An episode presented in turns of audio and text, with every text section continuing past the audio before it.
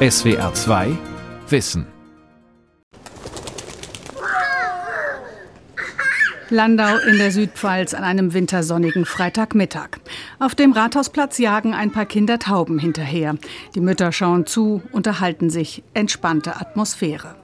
Noch im Sommer 2020 war das anders. Da protestierten Eltern öffentlich gegen eine Lehrerin, die an Demonstrationen der rechten Szene teilgenommen und sich rassistisch geäußert haben soll. Es war so, dass erste Informationen eingelaufen sind, Gerüchte, die sich dann aber allerdings sehr schnell bewahrheitet haben. Maximilian Ingenthron ist Bürgermeister in Landau. Die Elternproteste gegen die Pädagogin waren landesweit in den Medien. Mir war binnen Sekunden klar, das wird höchste Wellen schlagen, zumal Frau aus ihrer AfD-Vergangenheit heraus eine Vorgeschichte hat, die ihre Fortsetzung in permanenten Äußerungen, beispielsweise über Facebook, gefunden hat, sodass man nicht sagen kann, das ist irgendwas, was in der Vergangenheit mal passiert ist. Das wirkt in der Gegenwart. Rechtsradikale Lehrkräfte. Wie Schulen und Behörden mit ihnen umgehen sollen von Marie-Christine Werner. Von einer neuen Dynamik spricht der deutsche Verfassungsschutz mit Blick auf die rechtsextreme Szene. Die aktuellen Zahlen stammen von 2019. Für das Jahr listet der Verfassungsschutz mehr als 32.000 Rechtsextreme auf, ein Drittel mehr als im Vorjahr. Dazu zählen auch die etwa 7.000 Anhänger des inzwischen offiziell aufgelösten völkischen Flügels der Alternative für Deutschland. Auffällig ist, rechte Netzwerke nutzen die sozialen Medien äußerst geschickt, um ihr Gedankengut zu verbreiten, und sie haben die Bildungsarbeit für sich entdeckt. Andrea Röpke ist eine der führenden Rechtsextremismus-Expertinnen in Deutschland. Sie warnt seit längerem davor, dass Lehrkräfte mit Verbindungen zur rechten oder gar rechtsextremen Szene an Schulen versuchen, ihre fremdenfeindliche Ideologie an Kinder und Jugendliche weiterzugeben. Wir warnen schon seit Jahren davon, dass gerade aus diesem Spektrum auch der rechtsbündischen Gruppierung unheimlich viel zukünftiges Lehrerpotenzial kommt aus dem Lehrbereich, Dozenten, Studienräte. Also das ist nicht nicht neu und das sieht man ja schon an den Hochschulen, dass da wirklich ein Riesenpotenzial an Rechten auf uns und auf unsere schulischen Einrichtungen zukommt.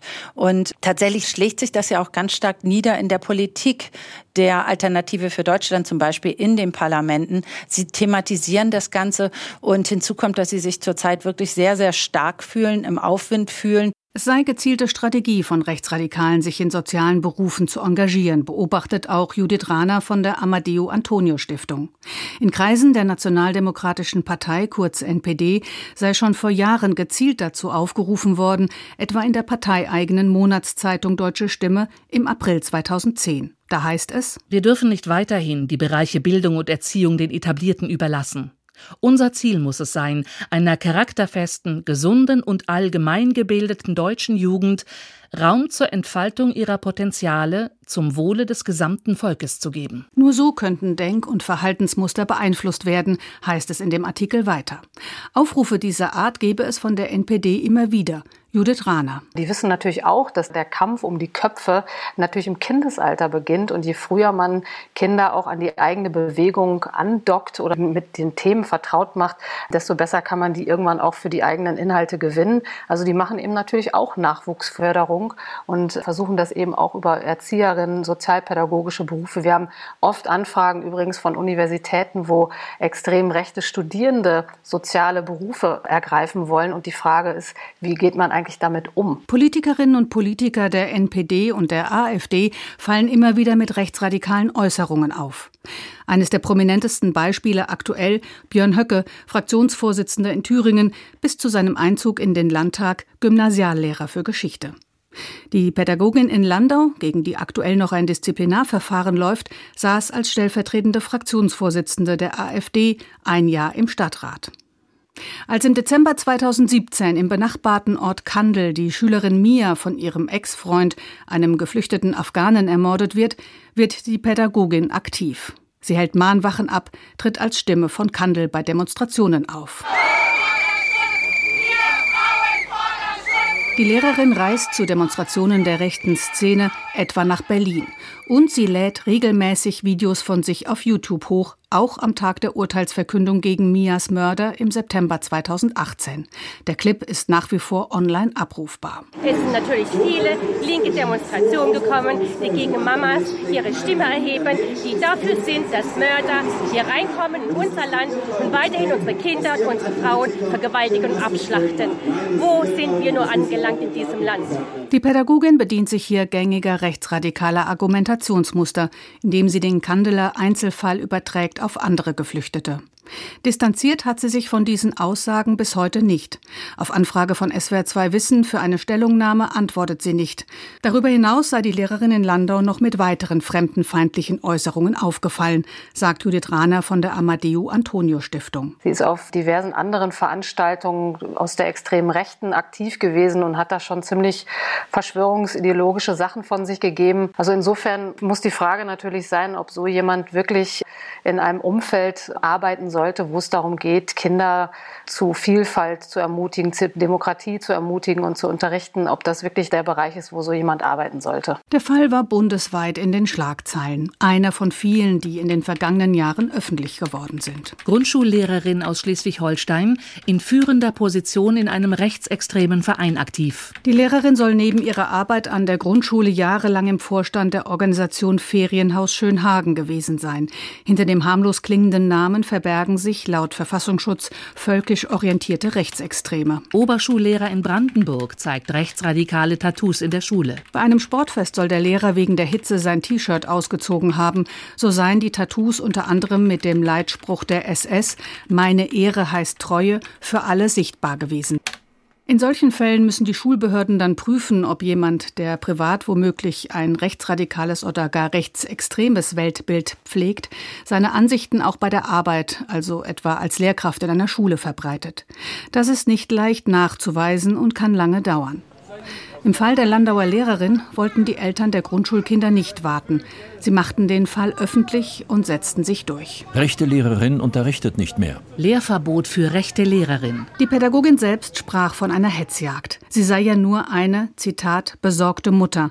Ein Erklärungsmuster, dem die Journalistin Andrea Röpke oft begegne. Sie wollen nur Patrioten sein, sie wollen nur besorgt sein. Und wenn sie zur Verantwortung gezogen werden für die wirklich menschenverachtenden, hetzerischen, grundgesetzfeindlichen Aussagen, die getätigt werden, die sie selber tätigen oder auch in ihrem Umfeld, dann sind sie auf jeden Fall immer Opfer anderer, die sie tatsächlich zur Verantwortung ziehen wollen. Die Lehrerin dürfe nicht mehr unterrichten, sondern erstelle am Schreibtisch Unterrichtsmaterialien erklärt Thomas Linnertz auf Nachfrage von SWR2 Wissen. Er ist der Präsident der Aufsichts- und Dienstleistungsdirektion Rheinland-Pfalz, kurz ADD, in Trier. Stand der Dinge ist der, dass das Disziplinarverfahren eröffnet wurde. Da laufen im Moment noch bestimmte formelle Dinge. Die Rechtsvertretung hat Akteneinsicht genommen und solche Dinge. Im Einzelnen möchte ich dazu öffentlich nichts sagen oder kann ich nicht darauf eingehen. Die Lehrerin ist auf Lebenszeit verbeamtet. Das Argument, im Dienst habe sie sich nichts zu Schulden kommen lassen, alles andere sei Privatsache, lässt Thomas Linnertz nicht gelten. Das ist bei Beamten eben nicht so. Innerdienstliches Fehlverhalten wiegt natürlich immer schwerer als außerdienstliches Fehlverhalten. Aber als Beamter bin ich im Prinzip insgesamt verpflichtet, einmal der Treue gegenüber meinem Dienstherrn wie auch gegenüber der Verfassung.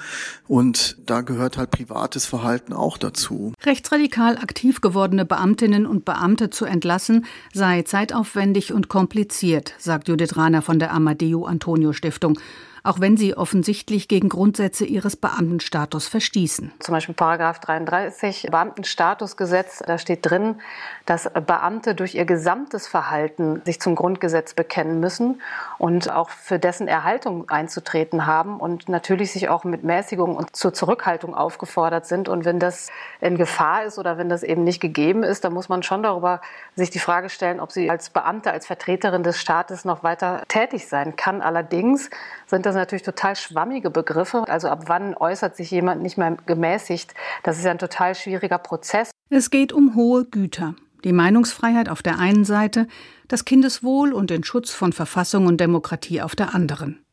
Dazu kommt, rechtsradikale Lehrkräfte als solche zu identifizieren sei nicht einfach, denn die rechte Szene sei inzwischen vielfältiger geworden. Reichsbürger, identitäre Bewegung, völkische Siedler, freie Kameradschaften, Vielen Mitgliedern solcher Gruppierungen sähe man ihre Ideologie nicht unbedingt an, sagt Judith Rahner. Die Zeiten, als die tätowierte schwarze Sonne als äußeres Erkennungszeichen gegolten habe, seien vorbei. Das ist heute viel, viel schwieriger. Also es gibt ja auch vegane Nazis, es gibt Nazi-Hipster, es gibt sehr moderne Erscheinungsformen wie die identitäre Bewegung, die versucht mit popkulturellen Sachen auch Kinder und Jugendliche auf sich aufmerksam zu machen. Da hat sich einfach ganz, ganz viel getan und ich glaube, was man am sichersten wirklich erkennen kann, ist, wenn Menschen die Ungleichwertigkeit von Menschen voranbringen in ihrer Sprache oder in ihrem Handeln. Meistens natürlich rassistisch begründet oder antisemitisch begründet. Hinzu komme in der Regel ein biologistisches, klassisches Rollenverständnis, sagt Andrea Röpke. Dass Frauen eben helfen, heilen, pflegen, erziehen, also in diese speziellen Berufe gehen. Und von daher war abzusehen, dass diese Problematik ganz groß auftauchen wird und dass sie sich insbesondere auf möglichst freigestaltete bestimmte Schul- und Kindergarteneinrichtungen konzentrieren, wo sie viel Mitspracherecht haben. Das war auch absehbar. Von wissenschaftlicher Seite habe es genügend Hinweise darauf gegeben, dass rechtsradikale Lehrkräfte versuchen könnten, besonders freie Schulen zu unterwandern, sagt Andrea Röpke. Von politischer Seite sei das Thema aber eher verdrängt worden. Ein Vorwurf, den die rheinland-pfälzische Bildungsministerin Stefanie Hubich von der SPD so nicht stehen lassen möchte. Rechtsradikale Lehrkräfte in der Schule nähme man längst wahr. Natürlich wissen wir das und Schulen, Lehrerinnen und Lehrer werden im Rahmen der Ausbildung, aber dann auch in Fortbildung genau darauf auch hin sensibilisiert. Wir haben natürlich auch eine gute Zusammenarbeit mit Stellen wie dem Verfassungsschutz, die solche Bewegungen ja genau beobachten, die auch die immer wieder neuen Methoden auch genau kennen. Und das wird auch entsprechend in Schule sozusagen rückgespiegelt. In der Aus- und Fortbildung der Lehrkräfte spiele das Thema Rechtsradikalismus eine Rolle, auch in den Einrichtungen selbst. Es gibt das bundesweite Netzwerk Schule ohne Rassismus, Schule mit Courage, dem mehr als 3500 Schulen angehören. Und es gibt das Projekt Demokratie und Vielfalt in der Kindertagesbetreuung des Bundes. Wie Schulbehörden mit rechtsradikalen Lehrkräften umgehen, sei aber Ländersache, und die behandelten rechtsradikale Lehrkräfte in der Regel als Einzelfälle, nicht als strukturelles Problem. Thomas Linnertz, Präsident der rheinland-pfälzischen Aufsichtsbehörde. Bisher können wir nicht feststellen, dass wir da eine größere Bewegung in den Schulen hätten, die da versucht, sozusagen an die Kinder ranzukommen, um die entsprechend zu agitieren. Das kann ich wirklich nicht sagen. Es wird natürlich Zentralregister aus Auszüge und alles Mögliche wird überprüft. Aber wir können nicht die sozialen Netzwerke bei jeder Einstellung vorher nochmal durchforsten. Und es ist ja auch nicht, wie soll ich sagen, verpflichtend, dass man Parteimitgliedschaften oder andere politische Engagement sozusagen offenlegt. Doch es sind gerade die sozialen Netzwerke, in denen immer wieder auch Lehrerinnen und Lehrer mit rechtsradikalen Posts oder Aktivitäten auffällig werden und von deren Weltbild das Kollegium an der Schule nichts ahnt. Rechtsextremer Gymnasiallehrer aus dem Saarland besaß Waffen. Fahnder entdeckten belastende Dokumente auf dem PC des Lehrers. Er soll sich Waffen im Internet besorgt haben. Das Gericht sei schockiert gewesen über seine rassistische Weltanschauung. Lehrerin im nordfriesischen Bredstedt muss Dienst quittieren, weil sie Schüler für NPD-Jugendorganisationen angeworben hat. Die Lehrerin der Gemeinschaftsschule habe einige ihrer Schüler für die Organisation Junge Nationaldemokraten angeworben gestorben. Eine Mutter entdeckte den Mailverkehr zwischen der Lehrerin und ihrem Sohn und meldete den Fall. Grundschullehrerin in Mecklenburg-Vorpommern nach Rede auf rechter Demo suspendiert. Zu Beginn ihrer Rede habe die Frau Internetseiten als Informationsquellen empfohlen, auf denen unter anderem rassistische Falschmeldungen und antisemitische Verschwörungstheorien verbreitet würden. Neben Lehrkräften gäbe es aber auch rechtsradikale Eltern sowie rechte Schülerinnen und Schüler, die ihre Ansichten auf dem Schulhof verbreiteten, ergänzt die rheinland-pfälzische Bildungsministerin Stefanie Hubich. Da gibt es ja viele verschiedene, ich sag mal, Facetten und Aspekte, die zusammenkommen. Und das bedeutet natürlich auch, dass man auch mit Eltern, auch mit der Meinung, die Eltern haben, die auch Kinder natürlich mit in die Schule tragen, mit der auch dann umgehen muss im Unterricht und auch die zum Thema machen kann und machen soll. Das ist ganz wichtig. Nicht nur Lehrkräfte müssten fortgebildet und sensibilisiert werden, auch Mitschülerinnen und Mitschüler und ihre Eltern seien gefragt, klare Haltung zu zeigen, meint die Bildungsministerin.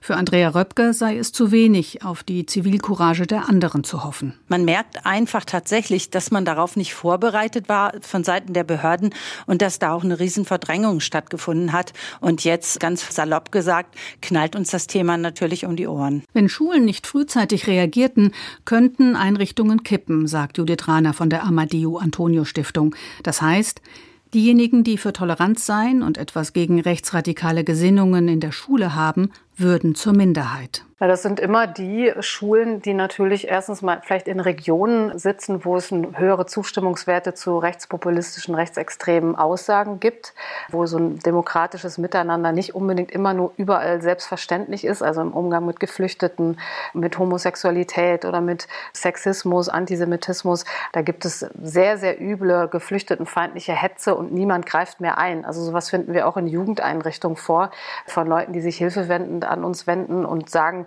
ich kann da gar nichts mehr gegen sagen, ich bin in der Minderheit. Sowas gibt es natürlich. Also wenn Einrichtungen, Schulen oder irgendwelche sozialpädagogischen Einrichtungen oder Kitas nicht frühzeitig gegensteuern und versuchen, das soziale Klima in ihren Einrichtungen auch demokratisch zu halten, dann sind solche Einrichtungen auch anfällig dafür, dass da eben auch rechte Erzieherinnen sich um einen Arbeitsplatz bewerben. Nicht nur an Schulen kann es rechtsradikales Personal geben, sondern auch in Kindergärten und Kindertagesstätten, wie ein bundesweit berühmter Fall vor ein paar Jahren in Lüneburg zeigt. Das Wehr im mittelalterlichen Zentrum von Lüneburg. Das romantische Giebelhausambiente ist Schauplatz der Telenovela Rote Rosen, die seit fast 15 Jahren im ersten zu sehen ist. Mit dem Erfolg der Serie sind die Übernachtungszahlen in Lüneburg ins Sechsstellige gestiegen. Vor Corona ein beträchtlicher Wirtschaftsfaktor. Doch dann sorgten bundesweite Schlagzeilen für Kratzer am heimeligen Image. Erzieherin mit dubiosen Rechtsaußenkontakten. Mein Name ist Lars Helm. Ich lebe mit meiner Familie in Lüneburg und wir haben drei Kinder, die alle drei auch in den Kindergarten am Marienplatz gegangen sind. Es ist der 10. August 2010. Damals besuchen zwei seiner Kinder die Kita. Per Zufall ließ der Vater auf dem Weg zur Arbeit in der Tageszeitung Taz von einer Erzieherin mit rechtsradikalem Hintergrund in Lüneburg. Die Kita wurde da ja nicht genannt und da habe ich schon gedacht, so, boah, irgendwie ein komisches Gefühl gehabt, dachte aber, naja, hoffentlich geht der Kelch an uns vorüber und dem war dann aber nicht so. Dann ging alles sehr schnell, erinnert er sich. Am Nachmittag habe ich dann einen Anruf von befreundeten Eltern bekommen, dass wir betroffen sind und dass wir da was machen müssen und uns informieren müssen. Die Stadt beurlaubt die Erzieherin kurze Zeit später, doch die Eltern sind alarmiert und werden aktiv. Die Eltern organisieren einen Informationsabend. Die Eltern übergeben dem Oberbürgermeister die Kündigungsandrohung mit 36 Unterschriften. Die Stadt versucht, die Frau in die Tagespflege zu versetzen. Die Erzieherin klagt dagegen und bekommt Recht. Sie muss weiter als Erzieherin beschäftigt werden. Im Urteil vom Oktober 2012 heißt es, das Arbeitsgericht Lüneburg gab der Klage auf Beschäftigung als Erzieherin statt. Die Versetzung, nach der die Klägerin mit anderen Tätigkeiten als denen einer Erzieherin betraut werden sollte, war vom Weisungsrecht des Arbeitgebers nicht gedeckt. Wie verbreitet ist überhaupt rechtsradikales Gedankengut beim Kindergartenpersonal? Genaue Zahlen gäbe es nicht, meint Judith Rahner von der Amadeo Antonio Stiftung. Das Phänomen rechte Erzieherin, muss man auch ganz klar sagen, findet in der Öffentlichkeit wenig Anklang. Ich denke, das hat vor allen Dingen damit zu tun, dass man diese beiden Themenfelder überhaupt nicht zusammenbringt. Also der Bereich frühkindliche Bildung ist ein Schutzbereich. Kitas, das sind kleine Kinder. Und das kriegt man oft gedanklich überhaupt nicht zusammen, dass da natürlich auch Menschen unterwegs sein können, die rechtsextreme Weltbilder vertreten. Die problematische Weltanschauung äußere sich in der Regel ganz subtil. Da werde beim Mittagessen nicht von Pizza gesprochen, auf die sich die Kinder freuen, sondern von Gemüsekuchen. In rechtsextremen Kreisen das Wort für Pizza. Problematisch wird es dann, wenn es um Herabsetzung geht, um Diskriminierung geht. Also wenn beispielsweise danach gefragt wird, warum denn die Kita mit geflüchteten Kindern arbeiten sollte oder warum denn schwarze Kinder in einem Kinderbuch auftauchen, ob man nicht lieber ein anderes Kinderbuch nimmt, wo man deutsche weiße Kinder nur abgebildet sieht. Das sind so Momente, wo man dringend hellhörig werden muss und und äh, auch einschreiten muss. Und da muss eine klare Grenze gesetzt werden. In Lüneburg sind die Eltern mit der Aussicht, die Erzieherin dulden zu müssen, nicht einverstanden und organisieren weitere Informationsabende. Die Eltern organisieren einen Warnstreiktag. Von 66 Kindern waren nur elf Kinder in der Kita. Und die Elternvertreter sprechen mit dem Oberbürgermeister von Lüneburg, Vater Lars Helm. Die Kita-Leitung war damals in einem großen Dilemma letztendlich. Die Kita-Leiterin hat mit der Frau zusammen die Ausbildung gemacht, also sie kennt sie schon sehr, sehr lange und stand so komplett zwischen den Stühlen letztendlich und durfte dann auch auf Drängen der Stadt, genau wie die anderen Kita-Mitarbeiter auch, in keiner Weise Position beziehen. Das heißt, ja, betretene Stimmung trifft es vielleicht ganz gut. Auch im Frühjahr 2013, nach inzwischen zweieinhalb Jahren, sei unklar gewesen, ob die Erzieherin in den Kindergarten zurückkomme.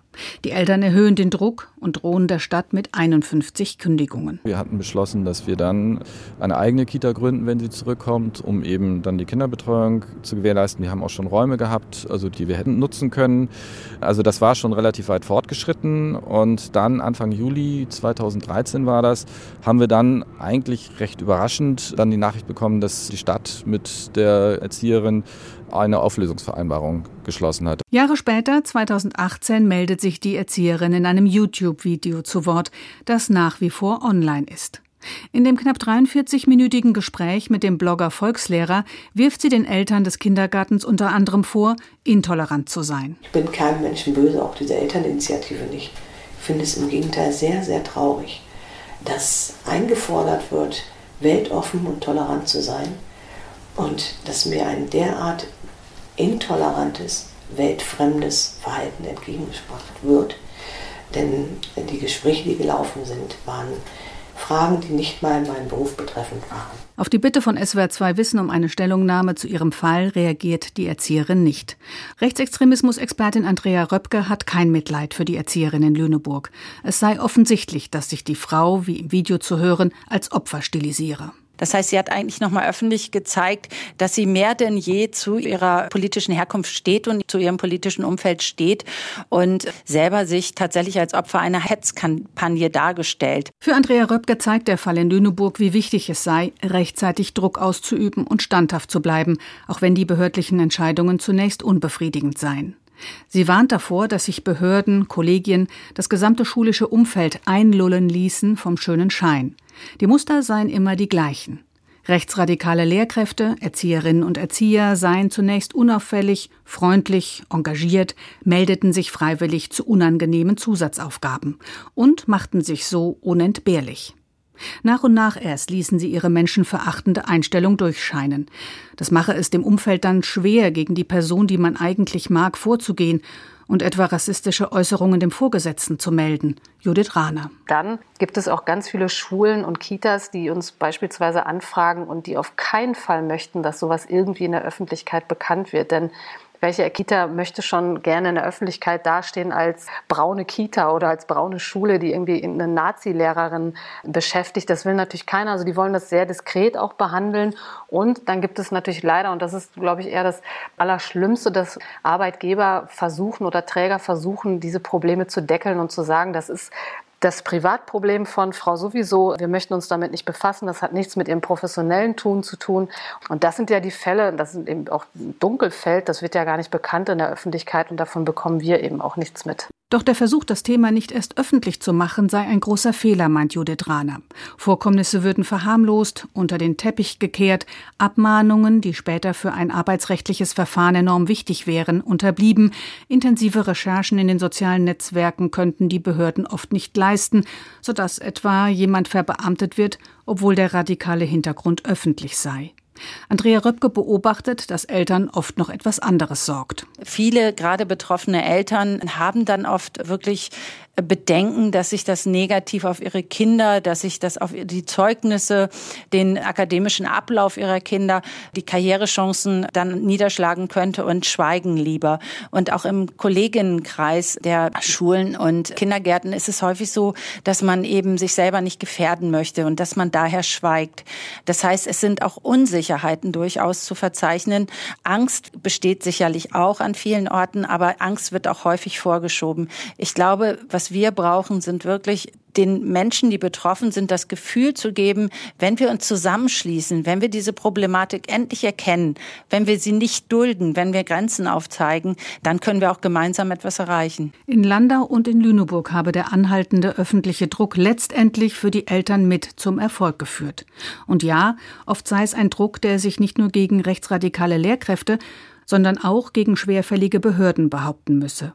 Rechtsextremismus-Expertin Andrea Röpke beobachtet außerdem, dass die Corona-Pandemie und die mit ihr verbundenen Schulschließungen neue Betätigungsfelder für rechtsradikale Netzwerke erschlossen hätten. Tatsächlich durch die Pandemie hat sich auch von rechts noch eine riesige Bewegung oder kristallisiert sich heraus, die so auch in Richtung Homeschooling, Freilernen, Gründung eigener Schulen geht. Und auch das muss thematisiert werden. Das heißt, wir brauchen erstmal wirklich einen übergreifenden Bundes bundesweiten Informationsaustausch. Wie ist der Stand? Wie sind die Strategien der Extremrechten und so weiter? Und das kann natürlich von Politik geleistet werden, indem vor allen Dingen die zivilgesellschaftliche Prävention massiver unterstützt wird. Wir brauchen Forschungserkenntnisse dazu. Wir brauchen wissenschaftliche Einstufungen dazu. Also da kann einiges in Gang gebracht werden. Stiftungen und Vereine, die Rechtsextremismusprävention betreiben, müssten besser finanziell ausgestattet werden. Dazu zählt der Bundesverband Bundesverband Mobile Beratung mit seinen Organisationen in den einzelnen Bundesländern ebenso wie die Amadeo Antonio Stiftung. Sie können Betroffenen helfen, sagt Judith Rahner. Zudem gäbe es Fachberatungsstellen, die einen Kindergarten oder eine Schule mit Problemen über einen längeren Zeitraum begleiten könnten. Am besten ist es natürlich, sich da präventiv auch Gedanken darüber zu machen. Gibt es ein Leitbild in den Einrichtungen? Dieses Leitbild findet sich das wieder im Arbeitsvertrag, dass man im Notfall eben auch auf die Bremse treten kann und jemandem mit arbeitsrechtlichen Schritten auch drohen kann, wenn die sich eben rechtsextrem in der Kita äußern. Auch die unteren Schulbehörden, die Schulräte müssten sich mit dem Thema intensiver auseinandersetzen. Schulleiterinnen und Schulleiter ermutigen, Fälle zu melden, um gegebenenfalls rechtsradikale Lehrkräfte zu erkennen und abzumahnen. Ein Versäumnis, das in der Vergangenheit unter anderem bereits dazu geführt habe, dass rechtsradikale Lehrkräfte vor dem Arbeitsgericht gewonnen hätten und wieder eingestellt werden mussten. Die rheinland-pfälzische Bildungsministerin Stefanie Hubich setzt zudem auf Demokratieerziehung von Anfang an dass wir in den Kitas, und, und das beginnt wirklich in den Kitas, in Kita und Schule, nicht nur sagen, wir reagieren auf rechtsextreme Strömungen, sondern es geht wirklich auch darum, ein positives Gegenbild entstehen zu lassen. Und das setzt sich eben aus verschiedenen Aspekten zusammen. Das ist die Frage der Demokratiepädagogik, also auch Partizipation von Schülerinnen und Schülern, auch von Kitakindern zu ermöglichen, also ein demokratisches Miteinander. Rechtsradikale Lehrkräfte, aber auch Erzieherinnen und Erzieher. Fachleute warnen schon lange vor ihnen. Vielerorts werden engagierte Eltern mit dem Problem allein gelassen. Sie müssen in der Regel lange dafür kämpfen, bis Rechtsradikale entlassen werden. Aber diese Eltern gibt es nicht überall. Auch bei der Prävention tun Schulbehörden oft noch wenig. Immer wieder können Beamtinnen und Beamte in sozialen Netzwerken menschenverachtende Posts abgeben, ohne dafür abgemahnt zu werden. Ohne Abmahnungen ist es später aber schwierig, solche Lehrkräfte zu suspendieren. Und es gibt Prozesse gegen Rechtsradikale, die Kommunen aus formalen Gründen verlieren. An dem Umgang mit rechtsradikalen Lehrkräften wird deutlich, Demokratie und Toleranz könnten auch für die Schülerinnen und Schüler nicht nur theoretischer Unterrichtsstoff sein, sondern sie würden lernen, dass man dafür einstehen muss und dass man es kann. SWR 2 Wissen Manuskripte und weiterführende Informationen zu unserem Podcast und den einzelnen Folgen gibt es unter swr2wissen.de.